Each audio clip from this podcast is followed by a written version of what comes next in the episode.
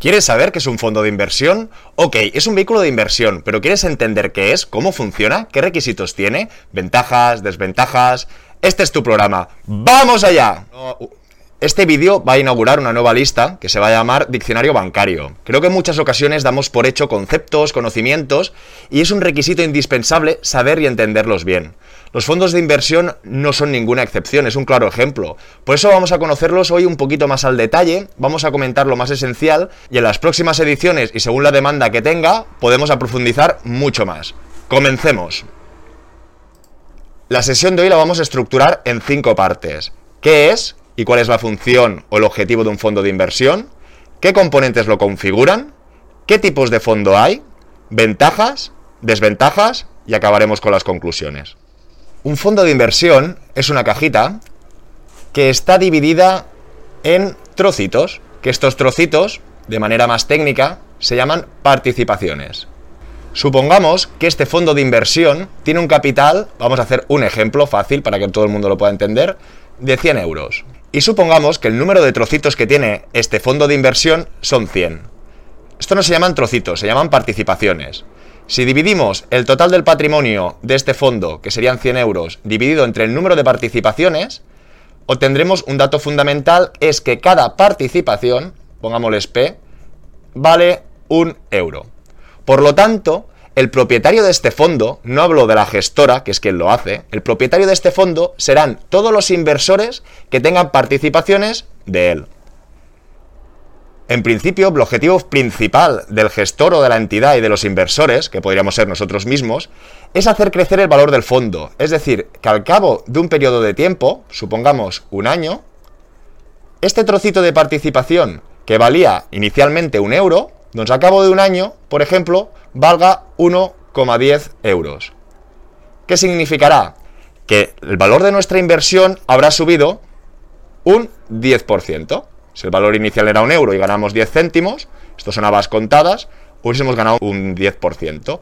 Cuidadito, porque los fondos de inversión pueden subir, pero también pueden bajar, como muchos ya sabréis. Y como acabo de comentar, el principal objetivo de ambas partes es que crezca. ¿Por qué?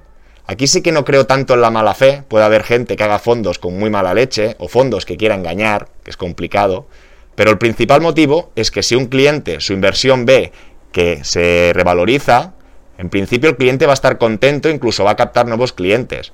Y como en cualquier negocio en este mundo, lo que interesa es ganar dinero y seguir creciendo. Pero tampoco quiero que me malinterpretéis y que cojáis esta premisa como que cualquier fondo de inversión va a dar beneficio. Al revés, ya es tema de otros programas analizar y comparar los diferentes fondos de inversión que existen y cuáles son más rentables que otros.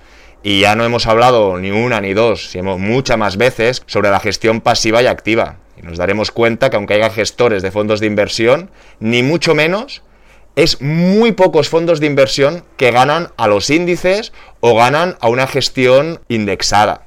Pero esta no es la finalidad de este programa y ya lo comentaremos en otras ediciones si no lo habéis visto.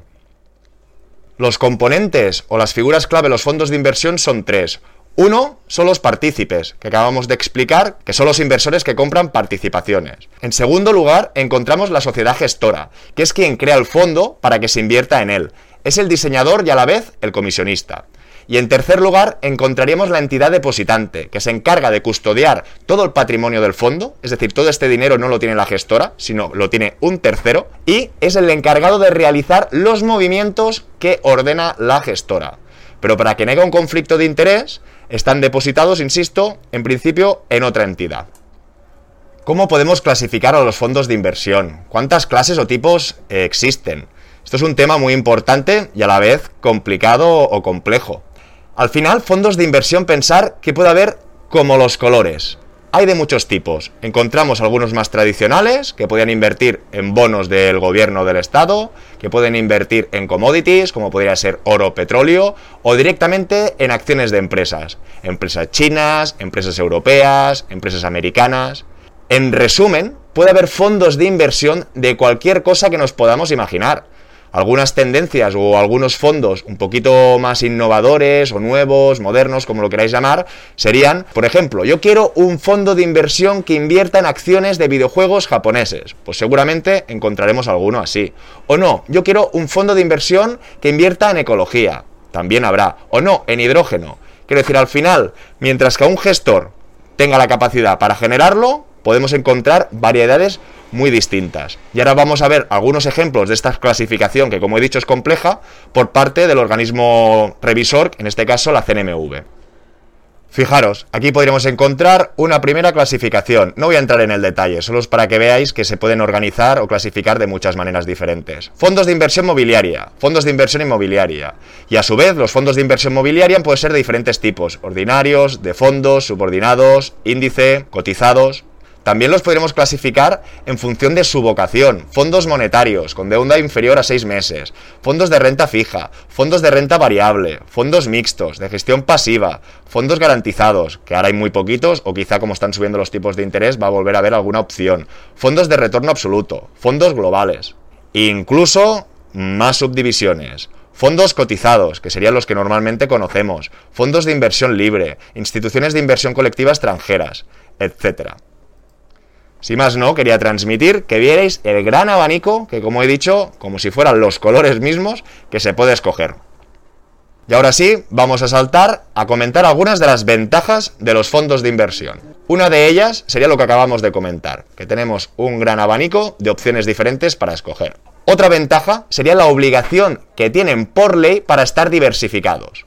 Aquí ahora podremos ver un documento de la CNMV, sin entrar en muchas excepciones, donde en función del tipo de fondo, si son UCITS, quasi UCITS, de inversión libre, en función del tipo de fondo tienen unos requisitos y unas obligaciones legales de diversificación. No pueden invertir más de un 10% en otro fondo, etcétera, etcétera. Ahora os resumo un poquito lo que me quedó a mí cuando lo estudié y que sería un poquito la gran mayoría de, fondos de inversión. Un fondo de inversión está obligado en invertir en un mínimo de 40 activos diferentes, con lo que son 40 empresas diferentes con lo que en principio está bien diversificado.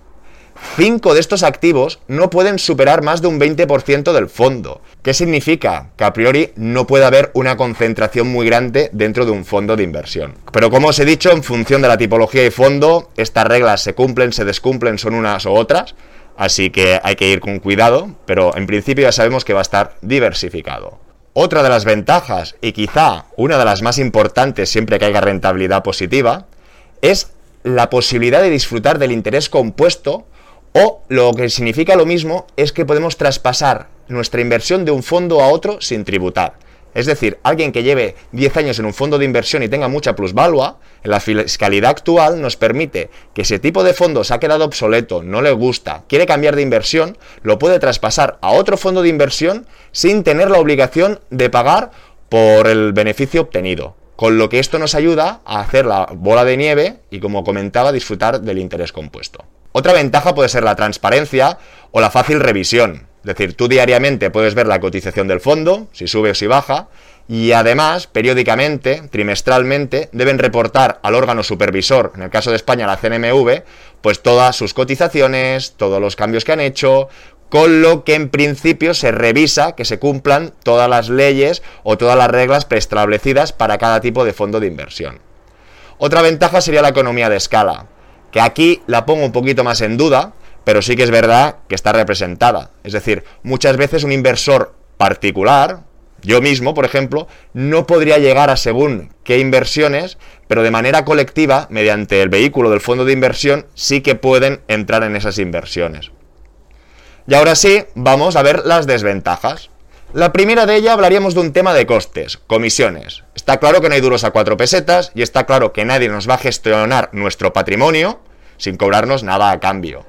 Dentro de estas comisiones hay algunas que son fijas y unas que tendremos que leer bien la letra pequeña porque a veces están y a veces no están. Comisiones fija. La primera sería la de gestión. La de gestión es la que cobra la sociedad gestora, que normalmente es un porcentaje, puede ser un 1, un 2, un 3%, por eso al final hay que ver las fichas y comparar las diferentes gestoras o diferentes tipos de fondos, que esto es una comisión anual. En función del saldo que habremos depositado, nos cobran. Si tenemos 100 euros y la comisión anual es un euro, significa que independientemente de lo que haya dado el fondo, al cabo de un año nosotros, de esos 100, tenemos que dar un euro. Si el fondo ha dado un 1%, acabaríamos el año con lo mismo. ¿Me seguís? Si ganamos un 1% de 100, que es un euro, que es lo que, no, que ganamos y es lo que nos cobran, al final del año tendremos lo mismo, 100. Con lo que normalmente el gestor o nosotros para estar contentos tendría que dar rentabilidades bastante superiores para que su propia comisión no se lo coma.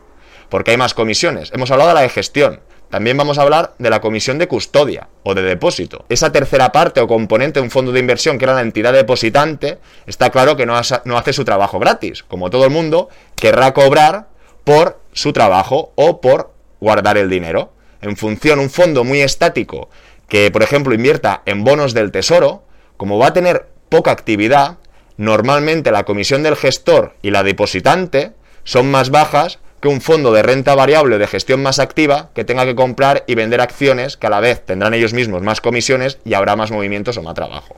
Y aquí, ojito, que hay tres comisiones más, que no todas las entidades las aplican, pero depende del fondo sí, y es importante. Una sería la comisión de entrada o de suscripción. Hay entidades, tengo un claro ejemplo, como por ejemplo Mediolanum, lo siento, que en algunos fondos de inversión tocaba pagar un 5% por invertir. Es decir, si invertíamos 100, ya no invertíamos 100. Invertíamos 95 porque nos cobraban un 5% de entrada. Entonces, o es un fondo que tiene muchas medallas, muchas estrellas, que nos va a hacer ganar mucho más dinero, o si no, cuidadito, porque parece un piso ya, que no, que entras y te cobran un 5%. Luego tendríamos la comisión de reembolso o salida. Normalmente esto se dan estructuras o fondos garantizados que tienes un día al mes o un día trimestre para sacar el dinero. Y si lo sacas fuera de ese periodo, te cobran una comisión. También importante conocerla. Y en tercer lugar, una comisión que a mí ya no me parece tan mala dentro de lo que es pagar, que sería una comisión de éxito de resultado. Hay fondos de inversión que sobre los beneficios te cobran un 9%. Y si no hay beneficios, no te cobran nada. Entonces tendríamos que ver si hay una comisión de gestión y encima esta comisión de resultados, que, habría que, que serían dos comisiones, o si la gestora los tiene muy bien puestos y dice, no, no, yo de gestión, pocas veces pasa esto, ¿eh? no te cobro nada, yo solo te cobro sobre tus beneficios, con lo que ya doy por hecho que vamos a ganar. La gente trabaja para ganar dinero y en este punto y sin alargarme pondré en duda si los fondos de gestión activa son más eficientes que los de gestión pasiva. Os dejo un vídeo por aquí. Pero como he dicho anteriormente, no es la finalidad del vídeo de hoy. Más desventajas. Cotización diaria. Es decir, el fondo de inversión, si tú quieres venderlo o quieres deshacer una posición, las órdenes o la cotización va de un día a un día y normalmente, si son de renta variable, tardan dos, tres o hasta cuatro días en abonarse en cuenta. ¿Qué quiero decir? Que no son productos para operar intradía. Los ETFs en este caso sí. Otro punto negativo o de realismo, a excepción de los garantizados a, vencimiento, y si no peta el emisor, es que nunca vamos a saber la rentabilidad futura que nos va a dar. Solo vamos a poder mirar hacia atrás y ver el track que ha tenido o cómo se ha comportado. Y para finalizar estas desventajas, hablaremos de la toma de decisiones nosotros no podemos interferir o interferir, nosotros no gobernamos, no mandamos, nadie nos va a hacer caso sobre si nosotros queremos comprar un tipo de acciones u otras, sino serán la entidad gestora y las directrices que tengan y ellos lo gobernarán. Es decir, si alguien se ve suficientemente habilidoso o quiere hacerse una cartera de acciones, pues que se lo haga él mismo. Pero él dentro de ese fondo de inversión no va a poder mandar. Siempre tendrá la posibilidad de traspasarlo a otro y sin tributar. Espero que con la sesión de hoy quede un poquito más claro el concepto fondo de inversión, que todo el mundo habla de él, pero hoy lo hemos visto un poquito desde más dentro, que no es más que una estructura de una caja con participaciones, la cual son propietarios los, los demás inversores, hay una sociedad gestora que marca esas directrices, una depositante y los propietarios. Al final a mí lo que me gusta es que hay una gran variedad, no tienes que estar ligado con nadie y puedes escoger muchas inversiones diferentes, pero como siempre, con cabeza y con ojito. Si os ha gustado, dar like. Recordar para los que no hayan visto algún vídeo que cuando lleguemos a 100.000 suscriptores, si no antes, pero como mínimo a 100.000, sí o sí, me quitaré la máscara y nos veremos las caras. Y nos vemos con más y mejor. ¡Hasta luego!